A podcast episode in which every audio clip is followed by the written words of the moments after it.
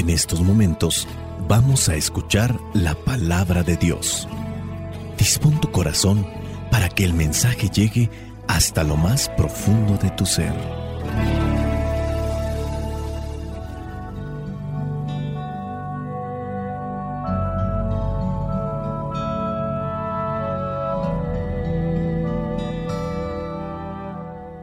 El Evangelio que corresponde para este Domingo de Ramos, tiempo de Cuaresma, en el ciclo B, es el Evangelio de Marcos, todo el capítulo 14 y también el capítulo 15. Por la extensión de este Evangelio, obviamente no vamos a reflexionar ni la primera lectura, ni tampoco la segunda, como regularmente lo hacemos en los domingos. Incluso no vamos a proclamar tampoco el Evangelio, les vamos a compartir una dramatización. E incluso esto es lo que se recomienda dentro de las celebraciones eucarísticas, que estén participando diferentes personas en la proclamación de todo el Evangelio. Después del Evangelio, más que una reflexión de todo el Evangelio, se les invita a la contemplación, contemplar a Jesús entrando a Jerusalén, buscando cumplir con la misión de su Padre. Al final de este Evangelio voy a compartir solamente algunos elementos para que nos ayuden a contemplar la misión redentora de Jesús el Salvador. Vamos pues a la dramatización del Evangelio de Marcos en el capítulo 14 y capítulo 15.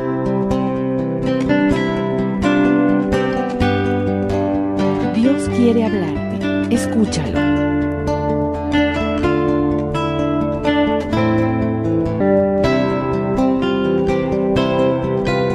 Faltaban dos días para la fiesta de la Pascua, cuando se come el pan sin levadura. Los jefes de los sacerdotes y los maestros de la ley buscaban la manera de arrestar a Jesús por medio de algún engaño y matarlo, pues algunos decían, no durante la fiesta, para que la gente no se alborote. Jesús había ido a Betania, a casa de Simón, al que llamaban el leproso. Mientras estaba sentado a la mesa, llegó una mujer que llevaba un frasco de alabastro lleno de perfume de nardo puro, de mucho valor. Rompió el frasco y derramó el perfume sobre la cabeza de Jesús. Algunos de los presentes se enojaron y se dijeron unos a otros, ¿Por qué se ha desperdiciado este perfume? Podía haberse vendido por el equivalente al salario de 300 días para ayudar a los pobres. Y criticaban a aquella mujer. Pero Jesús dijo, Déjenla. ¿Por qué la molestan? Ha hecho una obra buena conmigo. Pues a los pobres siempre los tendrán entre ustedes y pueden hacerles bien cuando quieran. Pero a mí no siempre me van a tener. Esta mujer ha hecho lo que ha podido. Ha perfumado mi cuerpo de antemano para mi entierro. Les aseguro que en cualquier lugar del mundo donde se anuncie la buena noticia, se hablará también de lo que hizo esta mujer, y así será recordada. Judas Iscariote, uno de los doce discípulos, fue a ver a los jefes de los sacerdotes para entregarles a Jesús. Al oírlo, se alegraron y prometieron darle dinero a Judas, que comenzó a buscar el momento más oportuno de entregar a Jesús. El primer día de la fiesta en que se comía el pan sin levadura, cuando se sacrificaba el cordero de Pascua, los discípulos de Jesús le preguntaron, ¿Dónde quieres que vayamos a prepararte la cena de Pascua? Entonces envió a dos de sus discípulos diciéndoles, Vayan a la ciudad. Allí encontrarán a un hombre que lleva un cántaro de agua. Síganlo. Y donde entre digan al dueño de la casa, el maestro pregunta, ¿cuál es el cuarto donde voy a comer con mis discípulos la cena de Pascua? Él les mostrará en el piso alto un cuarto grande, arreglado y ya listo para la cena. Prepárennos allí lo necesario. Los discípulos salieron y fueron a la ciudad lo encontraron todo como Jesús les había dicho y prepararon la cena de Pascua. Al anochecer, llegó Jesús con los doce discípulos. Mientras estaban a la mesa comiendo, Jesús les dijo, Les aseguro que uno de ustedes que está comiendo conmigo me va a traicionar. Ellos se pusieron tristes y comenzaron a preguntarle uno por uno.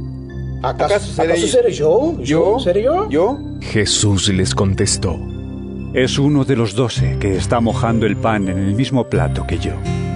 El Hijo del Hombre ha de recorrer el camino que dicen las Escrituras, pero hay de aquel que lo traiciona. Hubiera sido mejor para él no haber nacido. Mientras comían, Jesús tomó en sus manos el pan y habiendo pronunciado la bendición, lo partió y se lo dio a ellos diciendo, Tomen, esto es mi cuerpo.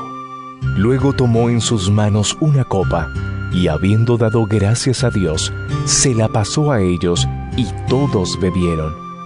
Les dijo, Esto es mi sangre, con la que se confirma la alianza, sangre que es derramada en favor de muchos. Les aseguro que no volveré a beber del producto de la vid hasta el día en que beba el vino nuevo en el reino de Dios. Después de cantar los salmos, se fueron al monte de los olivos. Jesús les dijo, Todos ustedes van a perder su fe en mí. Así lo dicen las escrituras. Mataré al pastor y las ovejas se dispersarán, pero cuando yo resucite, los volveré a reunir en Galilea. Pedro le dijo, Aunque todos pierdan su fe, yo no. Jesús le contestó, Te aseguro que esta misma noche, antes que cante el gallo por segunda vez, me negarás tres veces. pero él insistía, Aunque tenga que morir contigo, no te negaré. y todos decían lo mismo. Luego fueron a un lugar llamado Getsemaní. Jesús dijo a sus discípulos, Siéntense aquí mientras yo voy a orar. Y se llevó a Pedro, a Santiago y a Juan, y comenzó a sentirse muy afligido y angustiado. Les dijo, Siento en mi alma una tristeza de muerte. Quédense ustedes aquí y permanezcan despiertos. Enseguida Jesús se fue un poco más adelante, se inclinó hasta tocar el suelo con la frente y pidió a Dios que de ser posible no le llegara ese momento. En su oración decía, Abba, Padre, para ti todo es posible. Líbrame de este trago amargo, pero que no se haga lo que yo quiero, sino lo que quieres tú. Luego volvió a donde ellos estaban y los encontró dormidos. Le dijo a Pedro, Simón, ¿estás durmiendo? ¿Ni siquiera una hora pudiste mantenerte despierto? Manténganse despiertos y oren para que no caigan en tentación. Ustedes tienen buena voluntad, pero son débiles. se fue otra vez y oró repitiendo las mismas palabras. Cuando volvió, encontró otra vez dormidos a los discípulos porque sus ojos se les cerraban de sueño y no sabían qué contestarle. Volvió por tercera vez y les dijo, ¿Siguen ustedes durmiendo y descansando? Ya basta. Ha llegado la hora en que el Hijo del Hombre va a ser entregado en manos de los pecadores. Levántense, vámonos. Ya se acerca el que me traiciona. Todavía estaba hablando Jesús cuando Judas, uno de los doce discípulos, llegó acompañado de mucha gente armada con espadas y con palos. Iban de parte de los jefes de los sacerdotes, de los maestros de la ley y de los ancianos. Judas, el traidor, les había dado una contraseña diciéndoles, Al que yo bese, ese es. Arréstenlo y llévenselo bien sujeto. Así que se acercó a Jesús y le dijo, Maestro, y lo besó. Entonces le echaron mano a Jesús y lo arrestaron. Pero uno de los que estaban allí sacó su espada y le cortó una oreja al criado del sumo sacerdote. Y Jesús preguntó a la gente, ¿Por qué han venido ustedes con espadas y con palos a arrestarme, como si yo fuera un bandido? Todos los días he estado entre ustedes, enseñando en el templo, y nunca me arrestaron. Pero esto sucede para que se cumplan las escrituras. Todos los discípulos dejaron solo a Jesús y huyeron. Pero un joven lo seguía, cubierto solo con una sábana. A éste lo agarraron, pero él soltó la sábana y escapó desnudo. Llevaron entonces a Jesús ante el sumo sacerdote, y se juntaron todos los jefes de los sacerdotes, los ancianos y los maestros de la ley.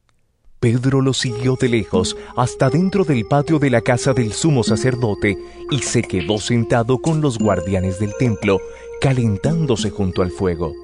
Los jefes de los sacerdotes y toda la Junta Suprema buscaban alguna prueba para condenar a muerte a Jesús, pero no la encontraban. Porque aunque muchos presentaban falsos testimonios contra él, se contradecían unos a otros. Algunos se levantaron y lo acusaron falsamente diciendo, Nosotros lo hemos oído decir, yo voy a destruir este templo que hicieron los hombres, y en tres días levantaré otro no hecho por los hombres. Pero ni aún así estaban de acuerdo en lo que decían. Entonces el sumo sacerdote se levantó en medio de todos y preguntó a Jesús, No contestas nada. ¿Qué es esto que están diciendo contra ti? Pero Jesús se quedó callado sin contestar nada. El sumo sacerdote volvió a preguntarle, ¿Eres tú el Mesías, el Hijo del Dios bendito? Jesús le dijo, Sí, yo soy. Y ustedes verán al Hijo del Hombre sentado a la derecha del Todopoderoso y viniendo en las nubes del cielo. Entonces el sumo sacerdote se rasgó las ropas en señal de indignación y dijo, ¿Qué necesidad tenemos de más testigos? Ustedes lo han oído decir palabras ofensivas contra Dios. ¿Qué les parece? ¡Muerte! ¡Muerte! Todos estuvieron de acuerdo en que era culpable y debía morir. Algunos comenzaron a escupirlo y a taparle los ojos y golpearlo diciéndole,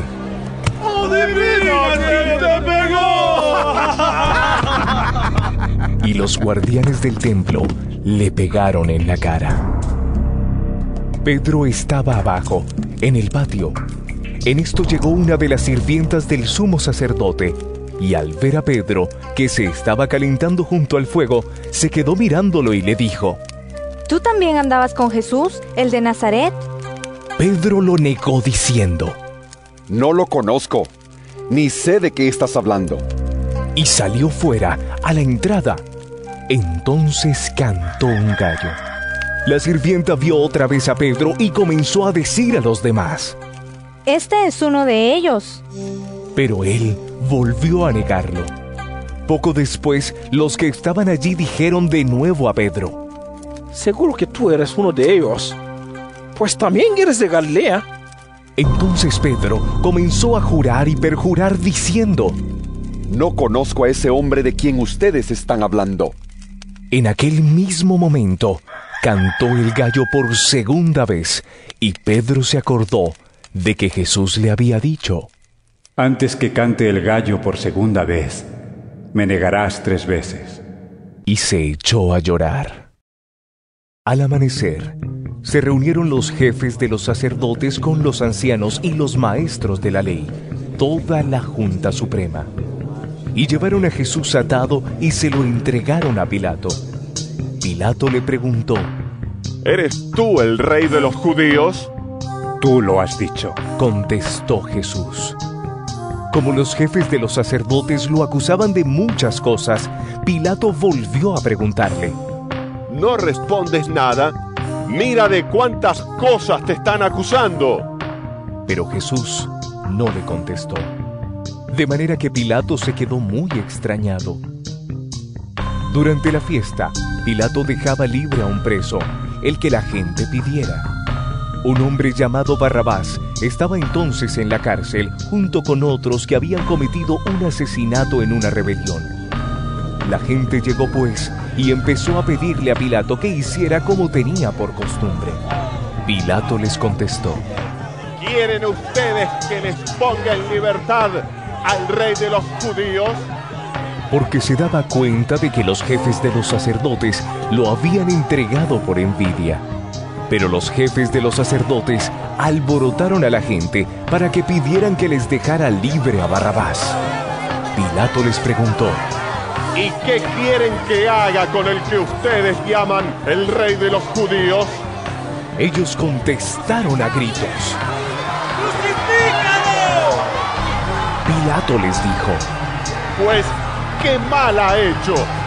pero ellos volvieron a gritar. Entonces Pilato, como quería quedar bien con la gente, dejó libre a Barrabás y después de mandar que azotaran a Jesús, lo entregó para que lo crucificaran. Los soldados llevaron a Jesús al patio del palacio, llamado Pretorio, y reunieron a toda la tropa. Le pusieron una capa de color rojo oscuro, trenzaron una corona de espinas y se la pusieron. Luego comenzaron a gritar.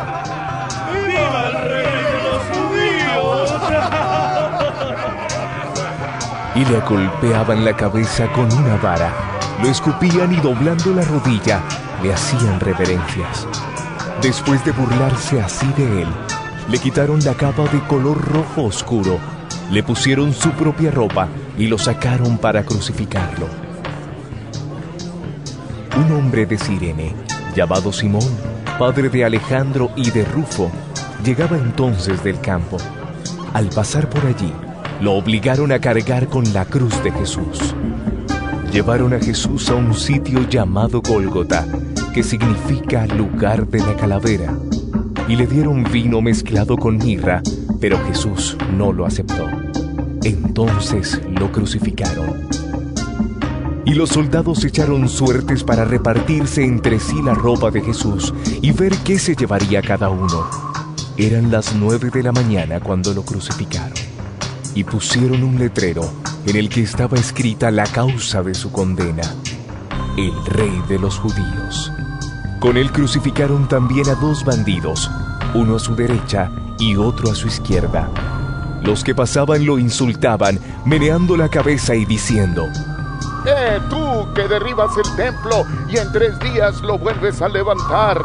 ¡Sálvate a ti mismo y bájate de la cruz! De la misma manera se burlaban de él los jefes de los sacerdotes y los maestros de la ley. Decían, Salvó a otros, pero a sí mismo no puede salvarse. Que baje de la cruz ese Mesías, Rey de Israel, para que veamos y creamos. y hasta los que estaban crucificados con él lo insultaban. Al llegar el mediodía, toda la tierra quedó en oscuridad hasta las tres de la tarde. A esa misma hora, Jesús gritó con fuerza. Eloí, Eloí, lema sabactani. que significa, Dios mío, Dios mío, ¿por qué me has abandonado? Algunos de los que estaban allí lo oyeron y dijeron, Oigan, está llamando al profeta Elías. Entonces uno de ellos corrió, empapó una esponja en vino agrio, la ató a una caña y se la acercó a Jesús para que bebiera, diciendo, Déjenlo, a ver si Elías viene a bajarlo de la cruz. Pero Jesús dio un fuerte grito y murió. Y el velo del templo se rasgó en dos, de arriba abajo. El capitán romano que estaba frente a Jesús, al ver que éste había muerto, dijo, Verdaderamente, este hombre era hijo de Dios. También había algunas mujeres mirando de lejos. Entre ellas estaban María Magdalena, María la madre de Santiago el menor y de José, y Salomé. Estas mujeres habían seguido a Jesús y lo habían ayudado cuando él estaba en Galilea. Además había allí muchas otras que habían ido con él a Jerusalén. Como ese era día de preparación, es decir, víspera del sábado y ya era tarde, José, natural de Arimatea y miembro importante de la Junta Suprema, el cual también esperaba el reino de Dios, se dirigió con decisión a Pilato y le pidió el cuerpo de Jesús. Pilato, sorprendido de que ya hubiera muerto, Llamó al capitán para preguntarle cuánto tiempo hacía de ello. Cuando el capitán lo hubo informado, Pilato entregó el cuerpo a José. Entonces José compró una sábana de lino, bajó el cuerpo y lo envolvió en ella. Luego lo puso en un sepulcro excavado en la roca y tapó la entrada del sepulcro con una piedra. María Magdalena y María la madre de José miraban dónde lo ponían.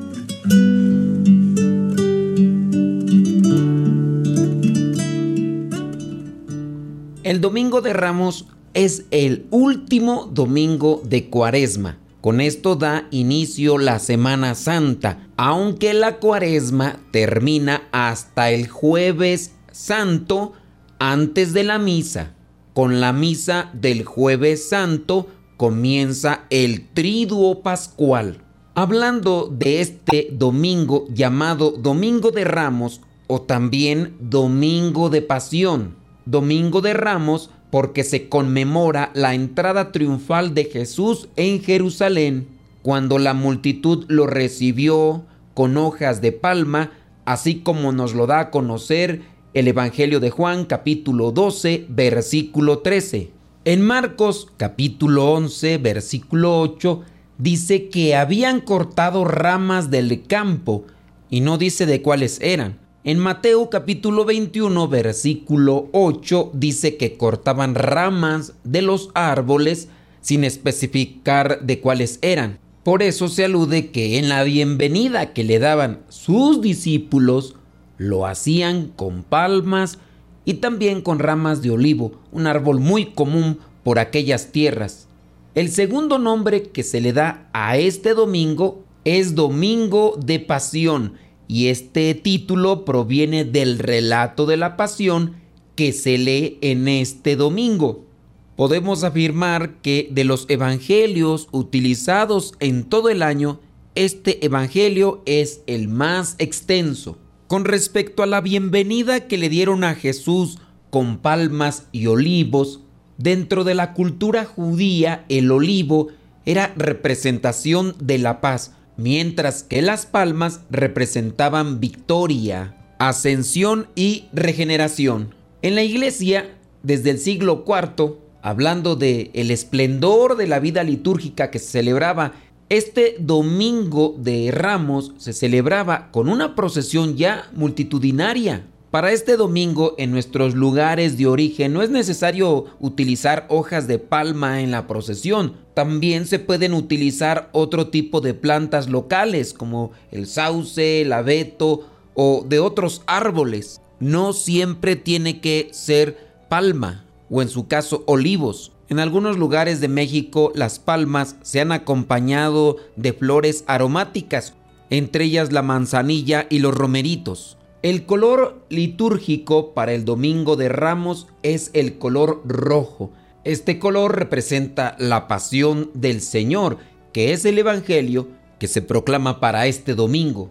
Cuando Jesús estaba entrando en Jerusalén, le gritaban, según nos lo presenta Juan, Osana, bendito el que viene en el nombre del Señor, el Rey de Israel.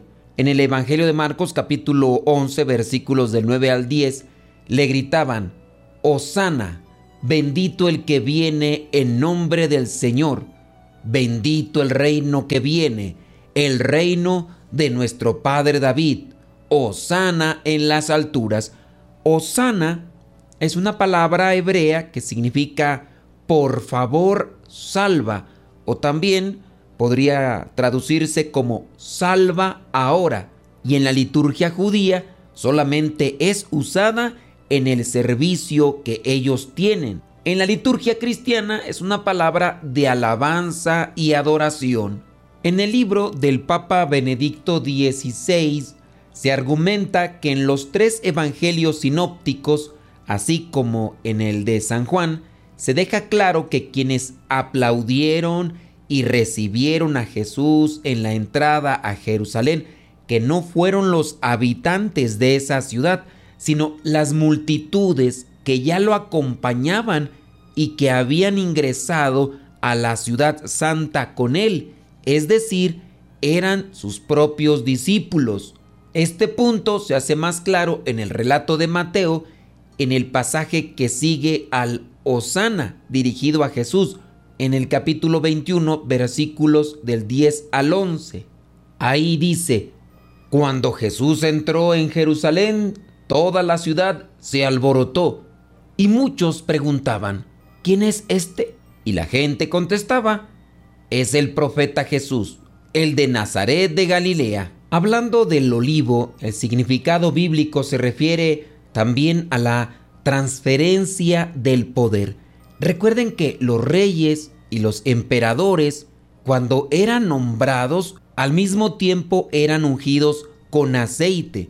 Y este aceite era de olivo. Recordemos el pasaje de Saúl y también el de David. También los olivos significan la paz. Podríamos recordar el pasaje de Noé cuando está el diluvio y envía aquella paloma que regresa con una ramita de olivo en su pico. Ahora también podemos hacernos una pregunta sobre este acontecimiento. ¿Por qué Jesús utilizó un burro? El profeta Zacarías nos dice que el rey de Israel entraría a la ciudad a lomos de un pollino, como también así se dice al burro.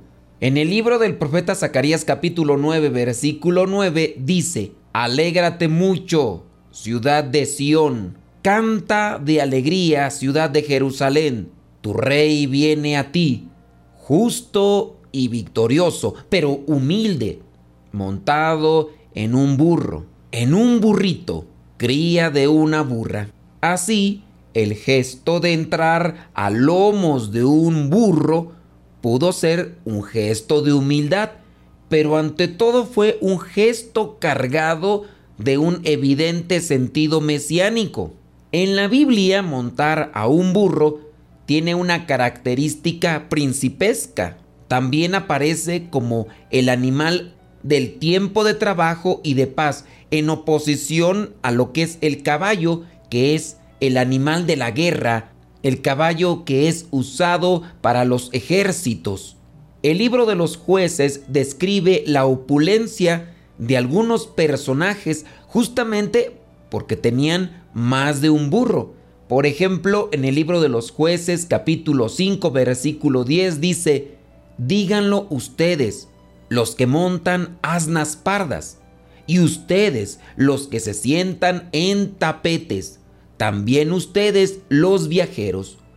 En jueces capítulo 10 versículos del 3 al 4 dice, después se levantó Jair, que era de Galat, y gobernó a Israel durante 22 años. Jair, el que gobernó a Israel, tuvo 30 hijos, cada uno de los cuales montaba un asno y tenía una ciudad en la región de Galat hablando de estos tiempos bíblicos, los asnos de pelo blanco, o también así llamados pardos, eran muy apreciados en todo Oriente. Nosotros en el Occidente despreciamos a los pobres burritos, aluciendo que son ignorantes, lentos y demás, pero no así allá en Oriente.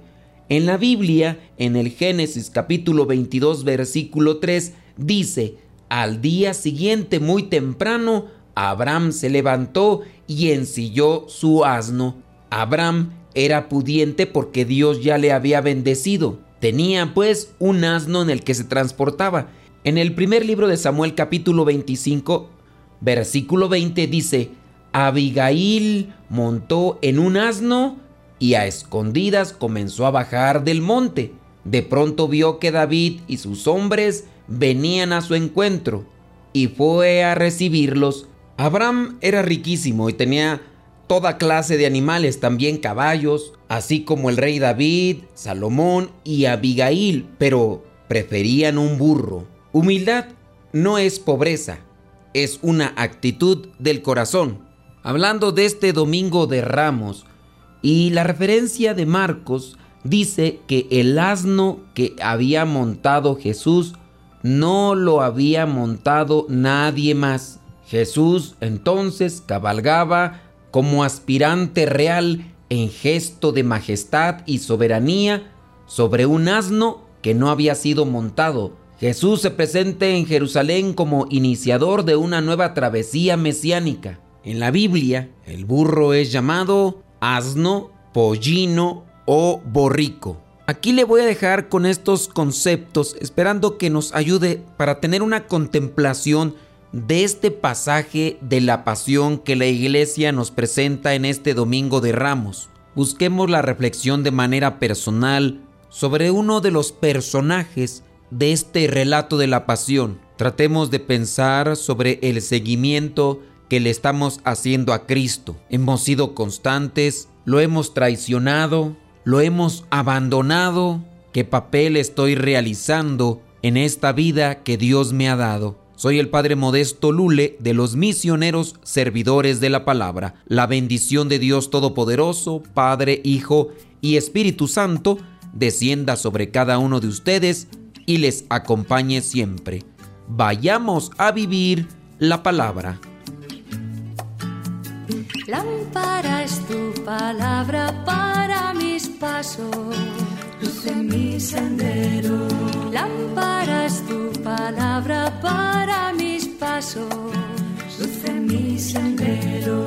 Luz, tu palabra es la luz. Luz, tu palabra es la luz.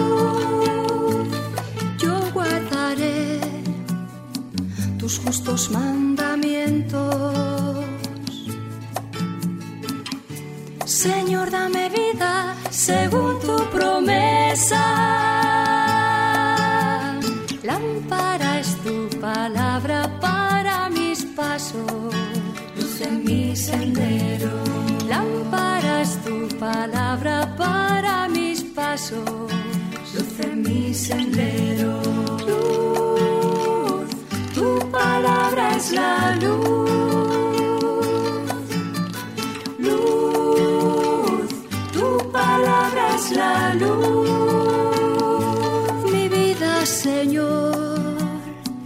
Está siempre en peligro.